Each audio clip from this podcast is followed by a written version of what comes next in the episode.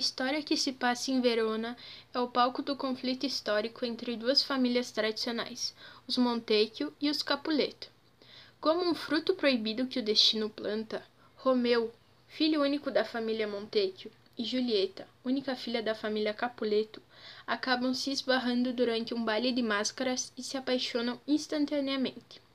Romeu já estava comprometido com uma moça chamada Rosalina, quando conheceu e se encantou pela filha da família rival. Cego pela paixão, desatou o compromisso que tinha com Rosalina e fez de tudo para ficar com a moça Capuleto. Julieta havia sido comprometida a Paris, um rapaz nobre de Verona, muito querido por toda a família da jovem. Entretanto, Julieta deixa de lado todos os desejos da família para seguir o seu coração. O casal vive um amor proibido e banalizado pela família de ambos. Acabam se casando escondidos de todos em uma pequena celebração realizada por Frei Lourenço, grande amigo e confidente de Romeu, e o único apoiador do romance entre Romeu e Julieta.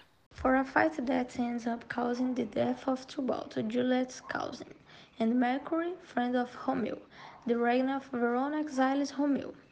Julieta despairs at the departure of her lover and enlists the help of the friar who performed the wedding. The friar suggests the girl to drink a potion which makes her look dead. Romeo, upon receiving the news of the woman's alleged death, who's in despair and decides to go to him, take with him a substance to cause his own death.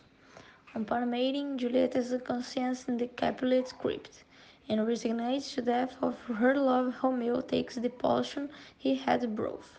Julieta, upon waking up, discovers that her beloved is dead and, with a danger, also ends her own life.